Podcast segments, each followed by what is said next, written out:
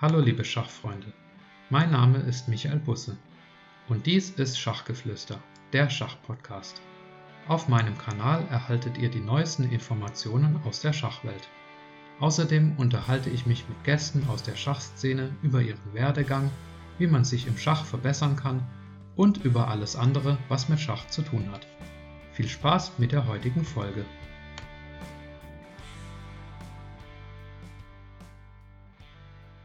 Ja, hallo, liebe Freunde des gepflegten Podcasts. Willkommen bei der zehnten Episode von Schachgeflüster, der Schachpodcast.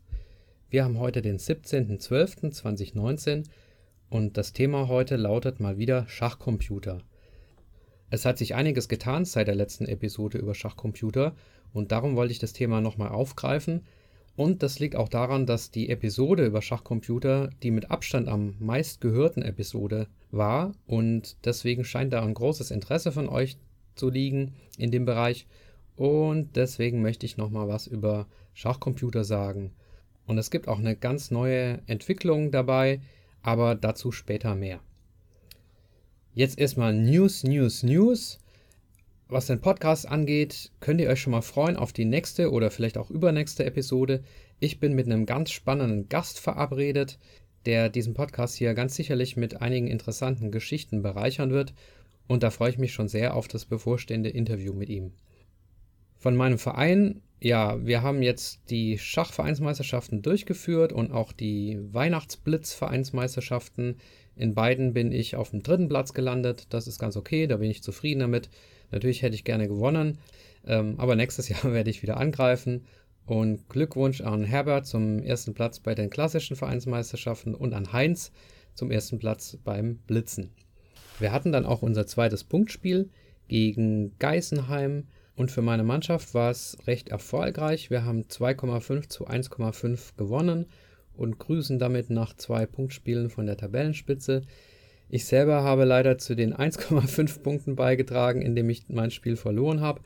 Ja, Jens, falls du zuhörst, nochmal Glückwunsch. Leider musste ich mich dir geschlagen geben. Du hast aber auch gut gespielt. Ich bin in die typische Zwei-Fehler-Falle reingetappt, in die ich immer reintappe. Das Spiel ging so, dass es ja ein relativ ausgeglichenes, geschlossenes Spiel war im Englischen. Mein Gegner hat mit C4 eröffnet. Ich habe dann F5 entgegengesetzt weil ich gerne Holländisch spiele. Und es war auch, ich glaube, über 12, 13 Züge relativ geschlossen. Und irgendwann mal war die Situation so, dass das Getausche losging. Und ich hatte schon eigentlich ein recht gutes Gefühl. Ich wusste, wenn ich jetzt das richtig mache, dann müsste ich eigentlich in einem Vorteil landen. Ich habe dann auch getauscht, aber im Nachhinein hat sich herausgestellt, es war in der falschen Reihenfolge. Ich habe aber im Spiel schon gespürt, da war irgendwie eine Chance, eine Leichtfigur zu gewinnen. Ich habe dann aber die Chance vertan und habe mich dann so geärgert, dass ich quasi nur noch ausgeglichen stand, obwohl ich eigentlich hätte in Gewinnstellung stehen müssen, dass ich mir dann so innerlich gesagt habe, komm, jetzt spielst du noch einen Zug und dann stehst du auf und gehst auf Toilette, machst eine Pause, was auch immer und beruhigst dich wieder ja, ich hätte mal direkt eine Pause machen sollen, denn dieser eine Zug, das war total fatal. Ich habe also einfach meine Dame eingestellt, die habe ich glaube ich auf B2 gezogen und auf G2 stand aber ein Turm und der Turm hat schlichtweg einfach meine Dame geschlagen. Ich hatte diesen Turm gedanklich irgendwie schon abgetauscht oder der war gedanklich gefesselt, weil er direkt vor dem König stand. Ich weiß es nicht mehr, aber ich habe schlichtweg übersehen, dass es diesen Turm gibt und danach konnte ich dann die Partie direkt aufgeben. Ja, also das passiert mir leider sehr oft, dass ich mich über einen Fehler ärgere und dann prompt den zweiten Fehler mache. Ich hoffe, ihr seid da klüger als ich. Selten wird eine Partie nur durch einen Fehler entschieden. Es heißt ja immer, der letzte Fehler verliert, aber es verliert meistens nicht der erste Fehler. Deswegen, ja, passt auf, wenn ihr einen Fehler macht. Es ist nicht schlimm. Eine Partie ist lang und oft ist es so wie bei mir, dass auf einen Fehler ein zweiter, noch viel fatalerer Fehler folgt, wenn man sich emotional nicht im Griff hat. Und das ist mir hier leider passiert. Vielleicht könnt ihr daraus lernen und es bei euren Spielen besser machen. Ich werde auf jeden Fall nächstes Mal, wenn ich einen Fehler mache, so einen großen, den ich dann auch merke, werde ich dann direkt eine Pause machen und nicht noch einen Zug spielen in der Emotion. Das habe ich auf jeden Fall so als Lernfeld, wie man so schön sagt, mitgenommen. Ja, jetzt zum heutigen Thema Schachcomputer. Letztes Mal habe ich euch ja was zu Fat Fritz erzählt und das möchte ich heute nochmal vertiefen und dann werde ich auf die neueste Entwicklung eingehen im Bereich der Schachcomputer, die es so gibt, nämlich Mu Zero. Davor muss ich ähm, noch auf jeden Fall sagen, ich bin kein Experte, was Schachcomputer angeht, aber ich habe einfach mir so ein paar Infos angelesen durch entsprechende Google-Artikel, durch Artikel auf Chessbase und ein Kumpel von mir hat ja auch Mathematik studiert und hat ein Buchkapitel geschrieben über Alpha Zero. Da habe ich auch ein bisschen was rausgezogen. Und deswegen hoffe ich, dass ich euch da noch ein paar Punkte mitteilen kann, die ihr ganz interessant findet zum Thema Schachcomputer. Erstmal zu Fat Fritz und nachher dann zu Mu Zero. Fat Fritz, was ist überhaupt Fritz? Fritz ist ja seit, ich glaube, über 20 Jahren das Schachprogramm in Deutschland schlechthin, hergestellt von der Firma Chessbase Fat Fritz könnt ihr in der Version Fritz 17 ausgeliefert bekommen. Fritz 17 besteht also aus der Schach-Engine Fat Fritz und noch einigen zusätzlichen Features. Ich muss erstmal persönlich sagen, ich würde mir einen Schachcomputer nicht kaufen, denn jeder kann auch kostenlos online drauf zugreifen. Ich nutze Schachcomputer eigentlich ja nur, um meine Partien nachzuspielen, um mir also hinterher zeigen zu lassen, welchen Fehler habe ich gemacht und vielleicht auch noch zum Eröffnungen üben, also eben so ein kleines Repertoire aufzubauen und mir vom Computer gute Eröffnungszüge zeigen zu lassen. Das kann ich aber beides kostenlos auf Chessable machen. Chessable hat den Vorteil, dass man sich nicht nur eine Linie anzeigen kann in der kostenlosen Version, wie bei Chess24, sondern man kann sich vom Computer mehrere Linien anzeigen lassen. Das heißt, der Computer zeigt euch nicht nur den erstbesten Zug, sondern auch den zweitbesten, den drittbesten und so weiter. Man kann auch die Rechentiefe einstellen. Und das ist bei Chessable alles in der kostenlosen Version möglich. Deswegen gehe ich immer über Chessable und kaufe mir keinen Schachcomputer. Aber ihr könnt es natürlich machen. Aber wer schon jahrelang Fritz nutzt, für den macht es wahrscheinlich Sinn, einfach sich die Fortsetzung zu kaufen mit Fritz 17. Was sind jetzt so die zusätzlichen Features, die Fritz 17 noch hat? Ihr kriegt neben der Engine Fat Fritz kriegt ihr noch die Teilnahmeberechtigung für die erste offizielle deutsche Schachmeisterschaft des Deutschen Schachbundes im Februar 2020. Okay, also da kann man wohl noch bei so einem Turnier mal mitmachen. Dann gibt es angeblich gestochen scharfe 3D-Bretter dank einer Raytracing-Technologie. Okay, also offensichtlich noch eine andere Ansicht auf ein Schachbrett. Und besonders betont wird auch immer das sogenannte interaktive Eröffnungs- und Repertoire-Training. Also wenn ich das lese, dann erinnert das sehr, sehr, sehr an die Umsetzung von Chessable. Mit diesem Repertoire-Training kann man also sein eigenes Repertoire aufbauen und das Repertoire lernen und dann anschließend sich abfragen lassen. Chessbase nennt das Drill oder Drill. Also man kann ein Repertoire, ein Eröffnungsrepertoire entweder selber aufbauen oder sich runterladen und sich dann anschließend eben testen lassen, ob man die richtigen Züge findet, so wie das Chessable auch eben schon macht. Aber der Kern von Fritz 17 ist natürlich Fat Fritz. Und Fat Fritz ist ja die KI-Schach-Engine, also KI für künstliche Intelligenz. Fat Fritz basiert ja auf Lila, auf lila Chess Zero und ist ja quasi nur die Zusammenfügung von lila Chess Zero mit der Datenbank von Chessbase, die sozusagen lila Chess mit Großmeisterpartien noch zusätzlich gefüttert haben. Und da kam dann eben Fat Fritz dabei raus. Lila Chess ist eine Nachbildung, eine Open Source Nachbildung von Alpha Zero. Und Alpha Zero wiederum ist das Programm von der Google-Tochter DeepMind, das auf einem neuronalen Netzwerk basiert. Und AlphaZero wiederum ist quasi die Fortentwicklung von AlphaGo. Das heißt, Google hat zuerst das japanische Spiel Go analysiert und dafür dann eben AlphaGo entwickelt. Und dann hat es das auf Schach übertragen und daraus wurde AlphaZero. Go ist übrigens auch der Grund, warum es so wenige japanische Schachgroßmeister gibt oder auch südkoreanische Schachgroßmeister, denn die spielen alle Go oder auch Shogi. Das ist so eine Variante vom Schach. Und das klassische Schach spielen eigentlich nur die Chinesen, aber die Japaner und die Südkoreaner, die sind da anderweitig unterwegs. Jedenfalls, wenn ihr Fett Fritz kauft, dann müsst ihr noch ein paar Dinge beachten. Ihr braucht dafür eine richtig gute Grafikkarte. Also eine sogenannte GPU. Und diese Grafikkarte sollte mindestens 512 MB RAM haben. Ich habe mir sagen lassen, dass das eine Grafikkarte sein muss, die wohl irgendwie 500 Euro oder sowas kostet. Also wenn ihr Fat Fritz richtig nutzen wollt, dann ist Fritz 17 nicht die größte Ausgabe, sondern dann müsst ihr noch zusätzlich Geld für diese Grafikkarte einberechnen, damit ihr das nutzen könnt. Es gibt da auf Chessbase auch so einen Erfahrungsbericht von einem User, der auch so ein bisschen berichtet hat, dass es wohl nicht ganz selbsterklärend sei, das zu installieren, sondern dass es relativ schwierig sei. Ich finde es so schade, wenn man quasi Computerexperte sein muss, um so einen Schachcomputer zu nutzen. Aber ja, die Freaks unter euch, die da vielleicht auch so eine Affinität haben, ähm, die kriegen das sicher hin und die haben wahrscheinlich diese Grafikkarte sowieso schon installiert. Der Kern von Lila und damit auch von Fat Fritz ist ja ein neuronales Netzwerk und das wollen wir uns mal so ein bisschen genauer anschauen. Ich zitiere da aus dem Buchkapitel von meinem Kumpel, der Mathe studiert hat, beziehungsweise Software Engineering hat er studiert, aber eben Mathe im Schwerpunkt gehabt. Und der schreibt so ein bisschen was drüber. Jetzt ähm, muss man wahrscheinlich Mathematiker sein, um das zu verstehen.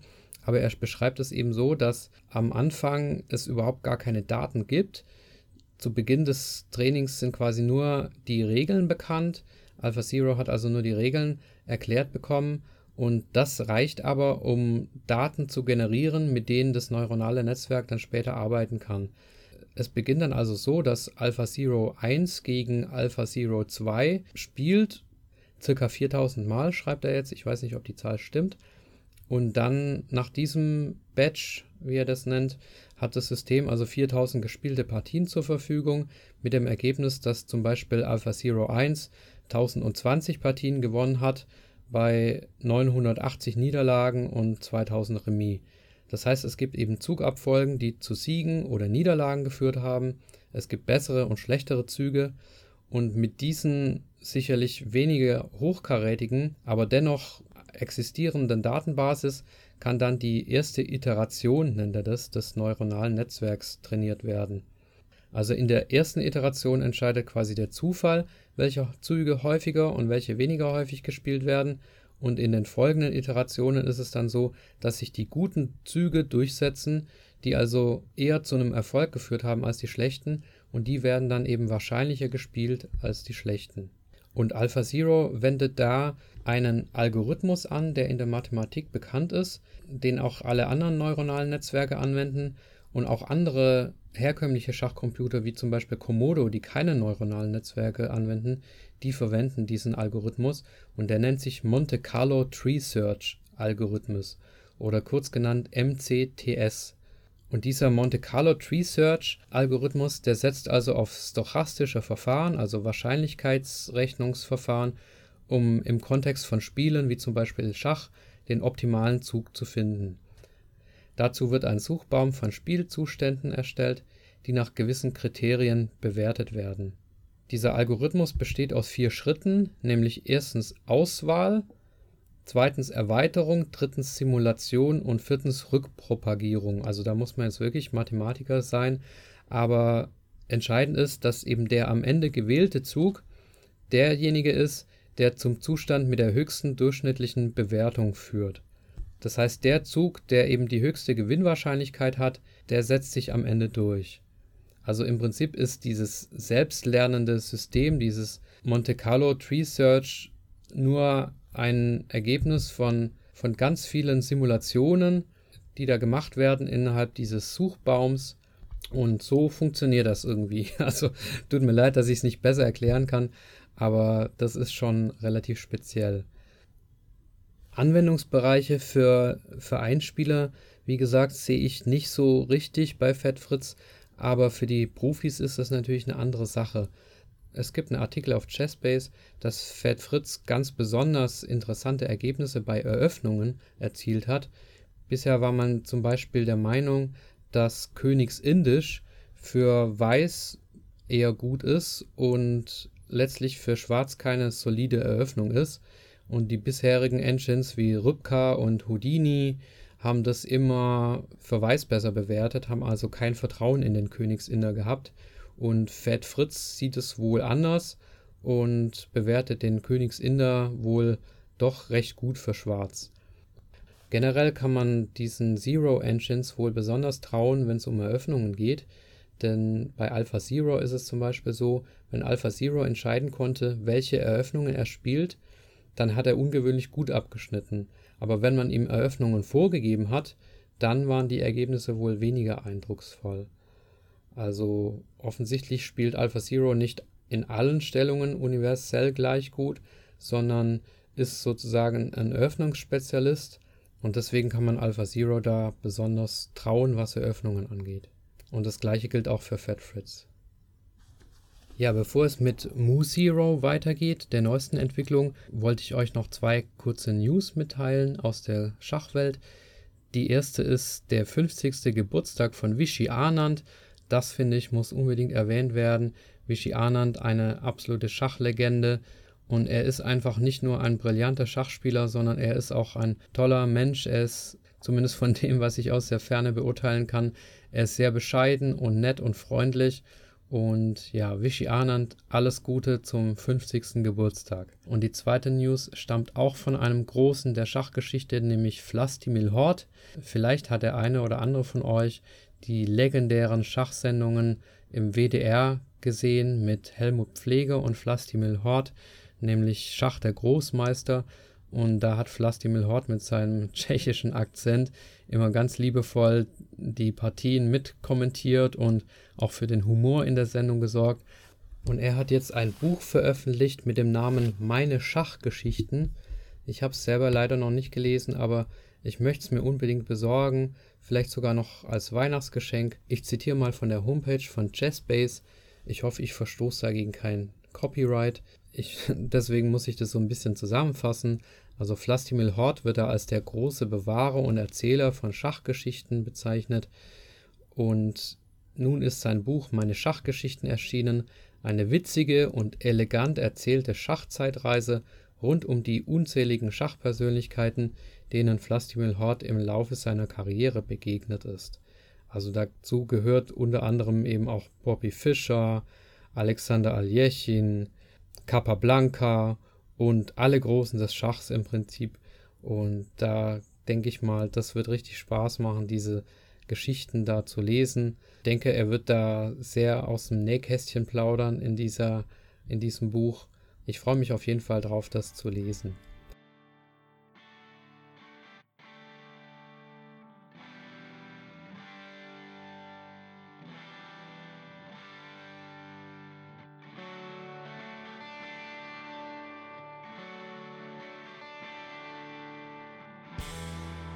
Jetzt also wieder zum Thema Schachcomputer zurück.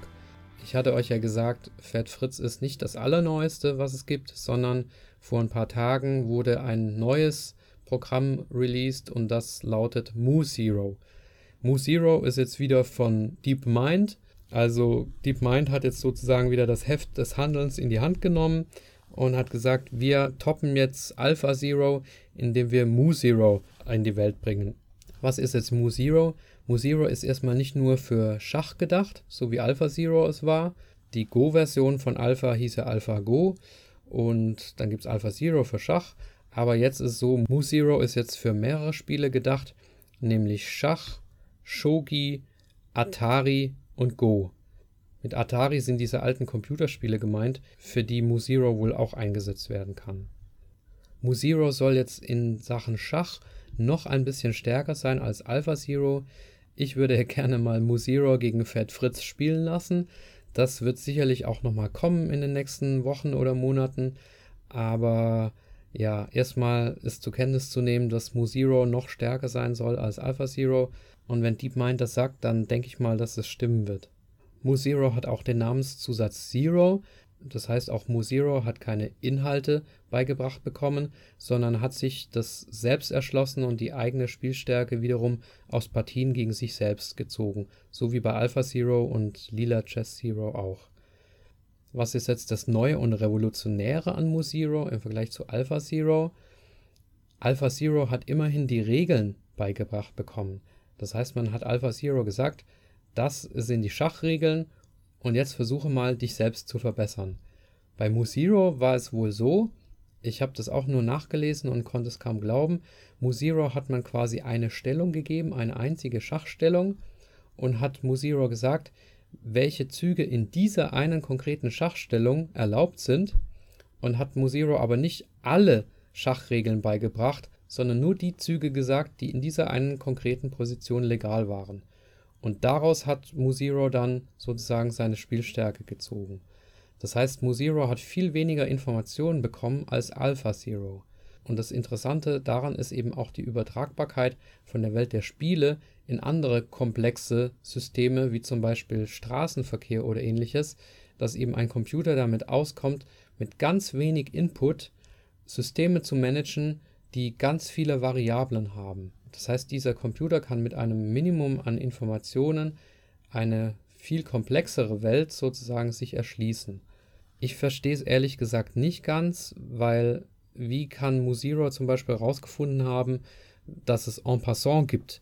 Ne, wenn man dem Programm eine Stellung gezeigt hat, in der vielleicht gar kein en passant möglich war, dann würde Musiro ja überhaupt nie darauf kommen, dass man vielleicht en passant irgendwann spielen kann.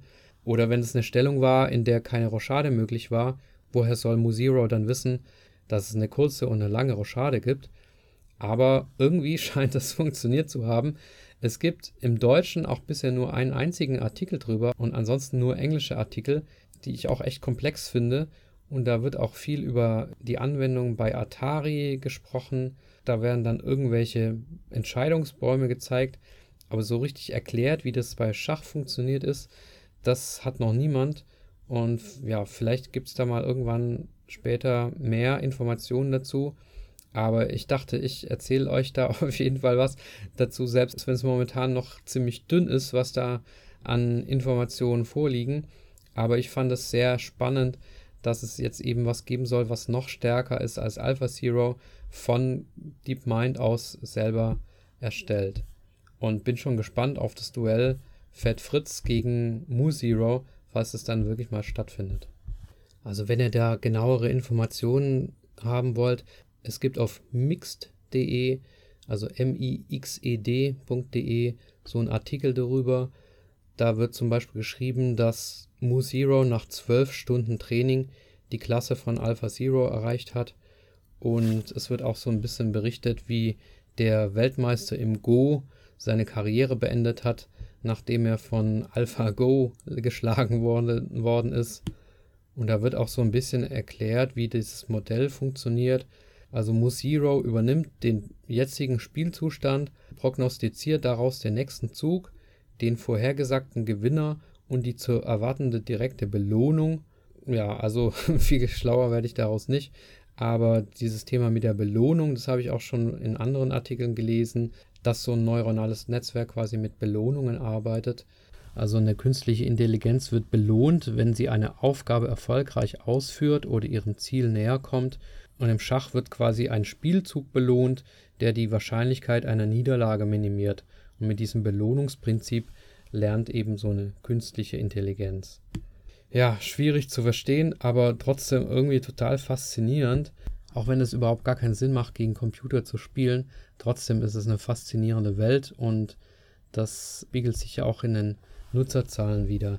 Ich habe jetzt übrigens die Erklärung dafür, warum mein YouTube-Video über Fat Fritz so hoch geratet ist, ähm, wenn man bei Google Fat Fritz eingibt und dann auf Videos, dann kommt mein YouTube-Video über Fat Fritz als erste Suchmeldung. Und wahrscheinlich habe ich da so ein paar, und wahrscheinlich habe ich auf diese Weise so ein paar Schachcomputer-Nerds auf meinen Podcast aufmerksam gemacht. Ich schaue mal, ob dieser Trick auch mit Mu Zero funktioniert und bin schon gespannt. Okay, das war's zu Fat Fritz und Mu Zero. Ich hoffe, euch hat es gefallen, auch wenn es jetzt alles etwas verwirrend war. Aber zumindest seid ihr auf dem neuesten Stand, was es so in der Schachcomputerwelt gibt. Nächstes oder übernächstes Mal dann, wie gesagt, mit dem Interview. Und dann werde ich auch nochmal meine Reihe der Schachbegriffe aufnehmen. Da habe ich ein ganz interessantes Thema und zwar über Bauerneinheiten. Da gibt es neue Erkenntnisse von Larry Kaufmann, wie viele Punkte eine Figur wert ist also zum Beispiel soll ein Springer und ein Läufer nicht drei Punkte wert sein, sondern ungefähr 3,5 und ein Turm 5,25. Aber dazu dann nächstes Mal mehr. Und ich hoffe, ihr bleibt mir treu.